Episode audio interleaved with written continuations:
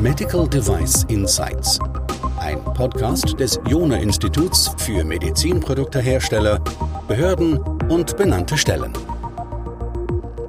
Viele Hersteller möchten ihre Produkte international zulassen.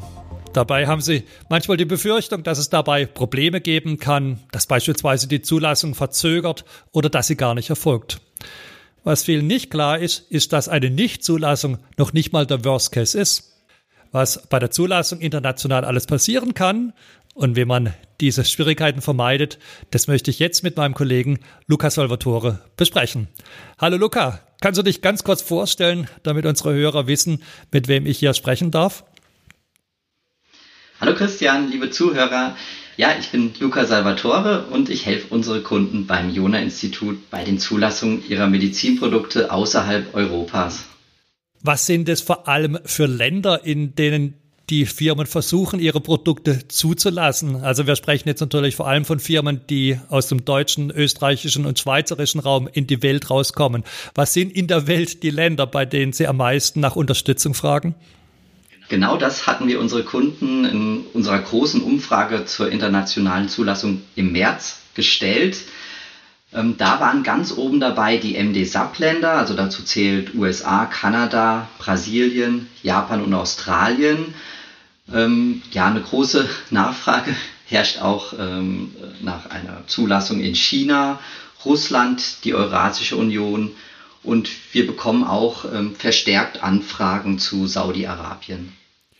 Wenn du diese Länder jetzt miteinander vergleichen würdest, kann man das sagen, in welchen Ländern die Zulassung sich am schwierigsten gestaltet?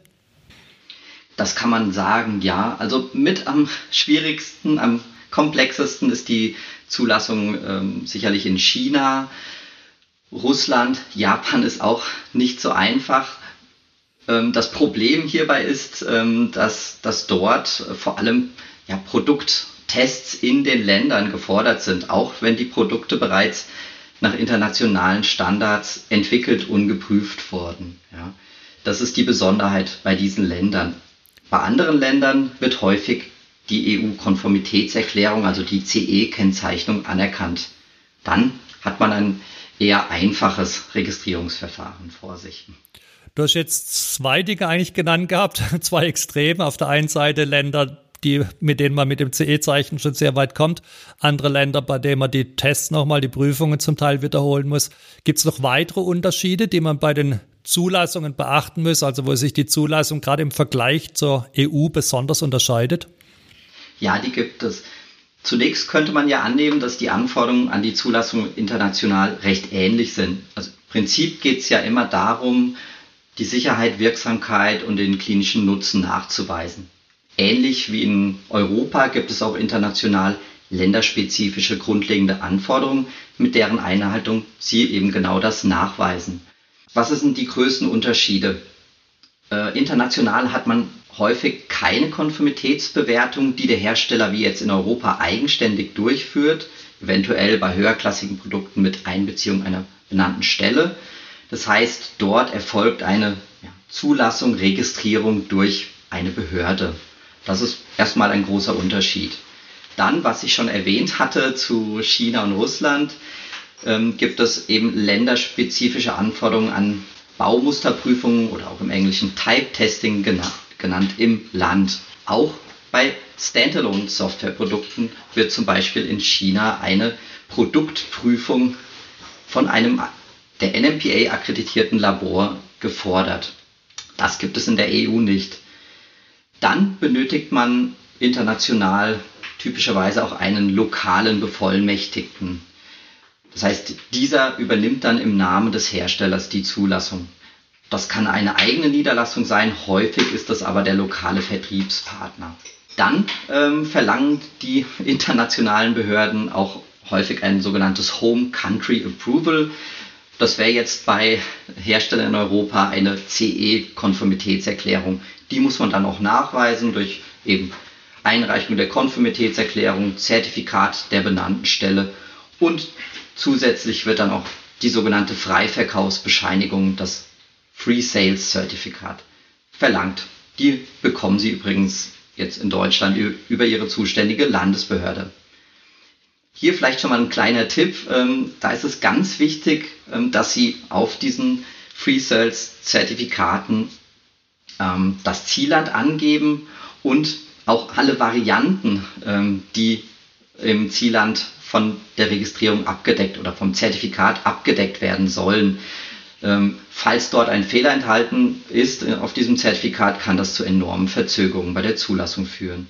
Dann es wäre noch zu erwähnen, dass es unterschiedliche Anforderungen an das QM-System gibt, zum Beispiel in den USA oder China. Das heißt, ähm, Ihr QM-System muss auch diese zusätzlichen Anforderungen oder Unterschiede zur ISO 13485 erfüllen. Und Sie sollten dann auch für eine behördliche Inspektion, zum Beispiel durch die NMPA oder die FDA, gewappnet sein. Oh, das ist ja eine riesengroße Liste, die du uns hier äh, mitgenannt hast. Äh, eine Sache hat mein besonderes Interesse geweckt, nämlich die Produktprüfung bei Software. Kannst du da was dazu erzählen? Muss man da seinen Source Code dazu offenlegen? Ja, also den Source Code muss man nicht offenlegen, ähm, aber die Software muss ähm, komplett in dem Prüflabor, jetzt in, in China, das ist dann ein akkreditiertes Labor von der NMPA, getestet werden. Hier ist natürlich immer das, das Problem, dass äh, ein Labormitarbeiter jetzt nicht unbedingt Produktexperte ist äh, und ähm, ja, eben auch kein Arzt. Und das führt dann häufig auch bei, zu Problemen eben bei diesen lokalen Prüfungen. Hier ist immer unsere Empfehlung, dass ein Produktexperte zumindest bei der Installation und auch bei der ja, initialen Einarbeitung, Schulung ähm, wirklich dann vor Ort äh, dabei ist. Jetzt hast du schon viele Unterschiede genannt gehabt. Also ich denke jetzt gerade an das Thema QM-System, an das Thema Prüfungen, über was wir jetzt gerade eben noch gesprochen haben, an diese lokalen Vertreter, die wir brauchen.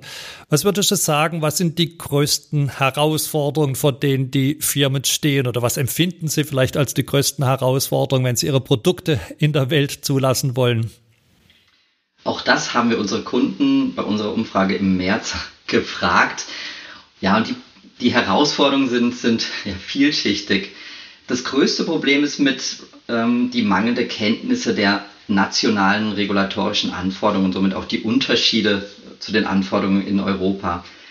Das große Problem ist einfach das Auffinden der Informationen, ähm, besonders eben, wenn die regulatorischen Anforderungen nur in der jeweils nationalen Sprache vorliegen. Ähm, ja, wenn man Richtung Asien geht, wird das, wird das richtig schwierig. Unklar ist auch häufig, ob, ob das Produkt überhaupt als Medizinprodukt qualifiziert, ob man die korrekte Klasse ausgewählt hat und welches denn jetzt das richtige Zulassungsverfahren ist. Okay, was sind die Fragen, die dir in dem Kontext am meisten gestellt werden? Quasi, wenn du ein FAQ schreiben würdest, was käme damit rein? Das waren jetzt genau diese Fragen. Also ist mein Produkt äh, im Land XY ein Medizinprodukt? welches Zulassungsverfahren muss ich auswählen, was wäre denn ein geeignetes Vergleichsprodukt, ein Predicate Device, was kostet denn ähm, so eine Zulassung, was sind die behördlichen Gebühren und ja, wie lange dauert das auch? Häufig wird auch gefragt, eben was die Sprachanforderungen in den Ländern sind. Da gibt es äh, typischerweise Anforderungen an die Gebrauchsanweisungen, ähm, aber auch weitere Dokumente, ähm, die Sie für die Zulassung benötigen, müssen übersetzt werden, teilweise auch beglaubigt und legalisiert. Jetzt hast du zwei Punkte gerade genannt, die sicher viele besonders interessieren. Wie lang dauert das und was kostet es? Könntest du uns vielleicht zwei, drei Länder da mal exemplarisch zeigen, was da Dauern und Kosten sind, auf die sich die Hersteller einstellen müssen? Ja, ähm, so unser Dauerbrenner ähm, USA da gehe ich jetzt mal von, von Produkt äh, einer mittleren Risikoklasse aus, also Klasse 2, da ist das aktuelle Verfahren bei der FDA immer noch das, das sogenannte 510K-Verfahren. Da ähm, kann man mit grob 10.000 Euro behördliche Gebühr rechnen. Ähm, man muss sich dort auch dann registrieren und eine jährliche Gebühr zahlen. Die beläuft sich dann auf 5.000 Euro im Jahr. Dann muss man bedenken natürlich ähm, auch, auch die ja, Zusammenstellung der, der Einreichung, die Kommunikation mit der Behörde. Ähm, ja, ist ein gewisser Aufwand. Wenn, wenn wir hier unterstützen, ja, da belaufen sich die Kosten abhängig auch von der Komplexität des Produktes äh, um die ja, 15.000 bis 20.000 Euro. Wie lang dauert es dann, so ein Zulassungsverfahren, wenn du jetzt gerade über USA sprichst? Das Zulassungsverfahren, also ab Einreichung bei der Behörde, da kann man sich auf, ich sag mal, vier bis sechs Monate einstellen. Äh, in, einem, ja, eher bei einem einfachen äh, Produkt mit, mit einem ja, geeigneten Predicate Device. Ähm, bei komplexen Produkten, bei Systemen ähm, kann es abhängig von Rückfragen der Behörde, kann sich das auch mal in die Länge ziehen und über ein Jahr dauern. Gibt es Länder, bei denen es besonders teuer ist oder besonders lang dauert, bis man seine Zulassung erhält? Ja, da ist äh, wieder China ganz oben dabei. Da äh, benötigt so eine Klasse 2 Zulassung mindestens mal 18 Monate, geht aber eher so Richtung zwei Jahre und auch da beträgt allein die behördliche Gebühr schon um die 30.000 Euro. Boah, das will ja gut überlegt sein, ob man das überhaupt äh, machen will. Was wären so die wichtigsten Tipps, die du Firmen gibst, damit sie ihre Zulassung möglichst glatt durchbekommen? Das heißt also, dass die Kosten nicht explodieren, dass die Zeiten eigentlich die vorgesehenen bleiben, damit man nicht in andere Schwierigkeiten kommt. Was würdest du da empfehlen, was Firmen in den meisten Fällen oder vielleicht sogar in allen Fällen tun sollten? Ja, die Hersteller sollten sich wirklich recht früh im Produktlebenszyklus schon Gedanken machen über ihre Zielländer. So kann zum einen die Dokumentation bereits entsprechend angepasst werden, dass sie eben äh, die Anforderungen der Zielländer erfüllt. Genauso können auch die Produkte dann entsprechend so gestaltet werden, dass sie auch internationale Normen, ab, lokale abweichende ähm, normative Anforderungen bereits erfüllen. Dann sollte man sich auch Gedanken machen zu der Reihenfolge der Zulassungen, also in welche Länder man welche Zulassungen angehen möchte. Einige Länder setzen, wie ich schon erwähnt hatte, auf die CE-Kennzeichnung, wie zum Beispiel Australien.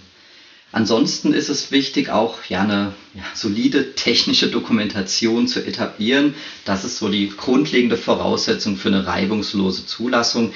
Hier ist immer ein internationales Format zu empfehlen, wie, wie das STAT oder das neuere ähm, Format vom IMDR, IMDRF, das Table of Contents Format.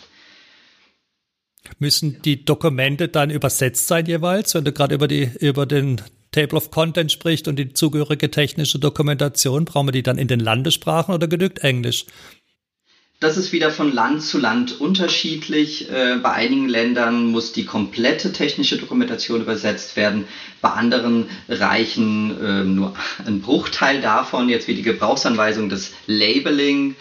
Andere Länder ähm, akzeptieren auch eine komplette englische Einreichung.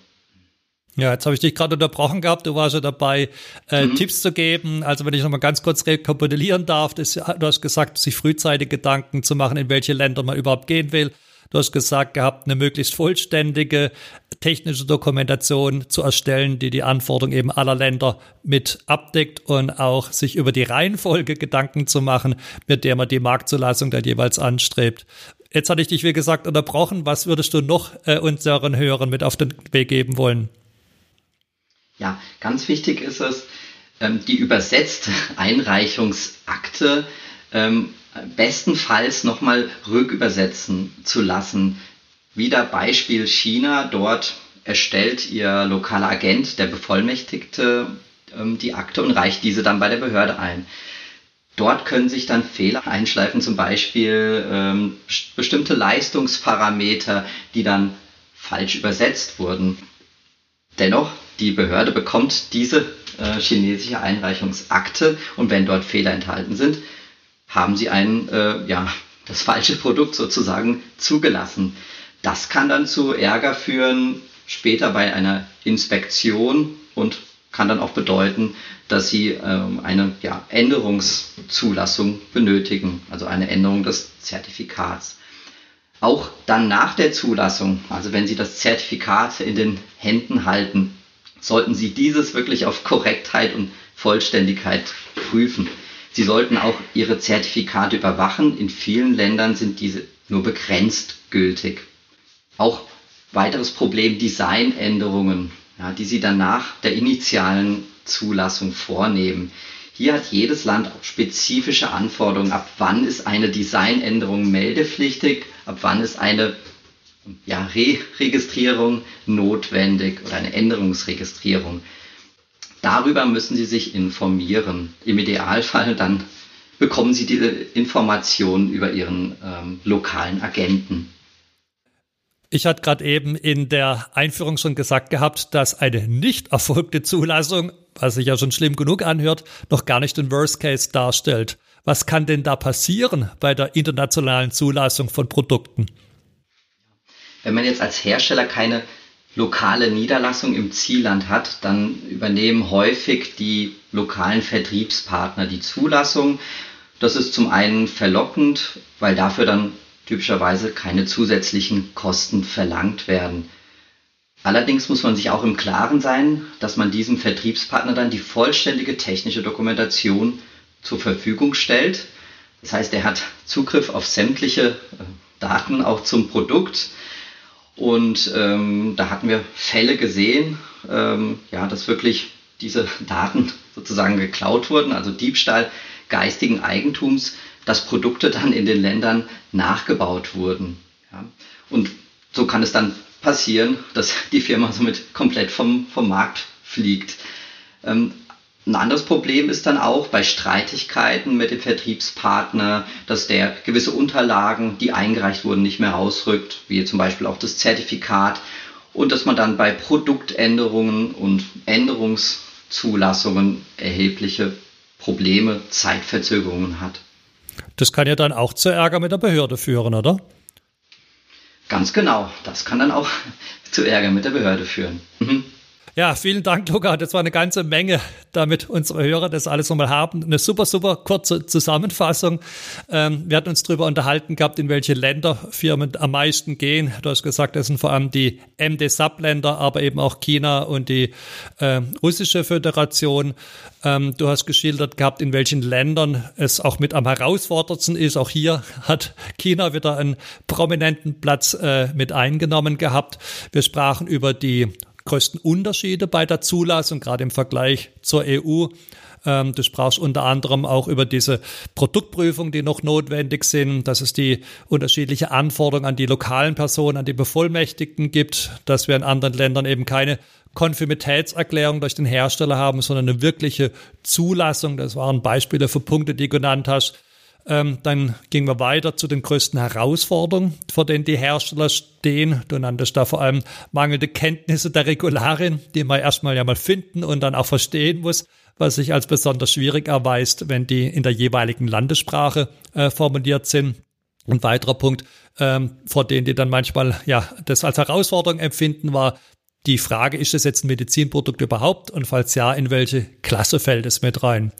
Und du sprachst auch davon, dass diese Qualifizierung und Klassifizierung eins der zu den häufigsten Fragen zählen würden, die man auch dir stellen würde. Auch die Frage nach dem Vorgängerprodukt, nach dem Predicate Device. Und du hast uns auch ein paar Antworten auf die Frage geliefert, wie lange sowas dauert und was sowas kostet und wie sich das in den manchen Ländern unterscheidet. Und zum Schluss hast du uns noch mit ein paar Tipps weitergeholfen, nämlich ich erinnere doch ganz kurz nochmal an frühzeitig festzulegen, in welche Länder man gehen will, auch in welcher Reihenfolge eine solide technische Dokumentation zu erstellen. Und dann fand ich auch den Tipp von dir ganz spannend, eine Rückübersetzung machen zu lassen, äh, um sicher zu sein, dass da auch wirklich das Richtige eingereicht wird.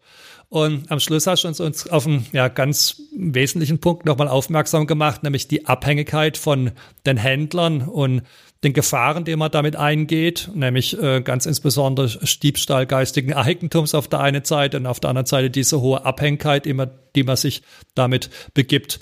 Vielleicht, Luca, noch ein letzter Tipp, vielleicht noch eine letzte Sache, auf die man aufpassen sollte oder die eine typische Schwierigkeit äh, darstellt.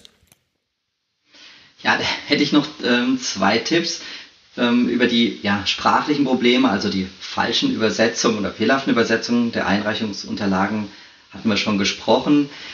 Häufig ähm, gibt es aber auch Missverständnisse mit dem lokalen Partner, sei es jetzt der Vertriebspartner oder ein unabhängiges Unternehmen, die dann häufig der deutschen oder englischen Sprache vielleicht nicht ausreichend mächtig sind. Da hatten wir jetzt auch ein aktuelles Beispiel, ein sehr komplexes Produkt mit vielen Varianten, die möglichst gruppiert werden sollen, um Kosten zu sparen und somit um mit wenigen Zertifikaten auszukommen. Da wurde das Produkt, die Komplexität nicht richtig verstanden und so wurde nur ein Bruchteil der Produkte wirklich registriert. Dann ist es auch so, dass häufig die Informationen für die Einreichungsakte nur häppchenweise angefordert werden. Das heißt, plötzlich tauchen vollkommen neue Anforderungen auf. Man sieht dann gar kein Ende mehr.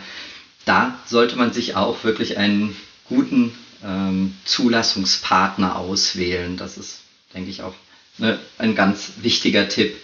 Ähm, ein anderes Problem mit den technischen Dokumentationen und den damit verbundenen Redundanzen, was wir häufig sehen, ist ähm, Hersteller, die dann international tätig sind, erstellen dann mehrere Varianten ihrer technischen Dokumentation länderspezifisch. Dann haben sie dann zum Beispiel eine Zweckbestimmung in fünf verschiedenen Varianten oder eine Anforderungsspezifikation in fünf verschiedenen Varianten und die müssen natürlich alle gepflegt werden. Das heißt, ändert sich irgendwas Elementares an der Zweckbestimmung, müssen die alle nachgezogen werden. Teilweise liegen diese Akten dann aber auch beim lokalen Bevollmächtigten und genau das passiert dann eben nicht. Das heißt, sie haben dann wirklich ganz viele Dokumentenleichen. Das heißt, da kommt man fast gar nicht drum herum, dass man da wirklich ein, ein Tool einsetzt, das diese Informationen zentral verwaltet. Ja, vielleicht noch ein Tipp von meiner Seite. Erstmal ganz herzlichen Dank, äh, Luca. Was ich unseren Lesern noch empfehlen würde und unseren Zuhörern, ähm, Luca hat einige Artikel geschrieben gehabt zu konkreten Zulassungsverfahren zu ein, einzelnen Ländern, beispielsweise zu Saudi-Arabien, zu China, zu Brasilien und einzelne mehr. Also mein Tipp wäre, lesen Sie diese Artikel, die haben wir Ihnen unten auch im Podcast mit verlinkt. Und falls es Fragen gibt, da steht er Ihnen mit seinem Team gern bereit. Nutzen Sie dir gern unser kostenloses Micro Consulting. Ja, Luca, nochmal herzlichen Dank und bis bald.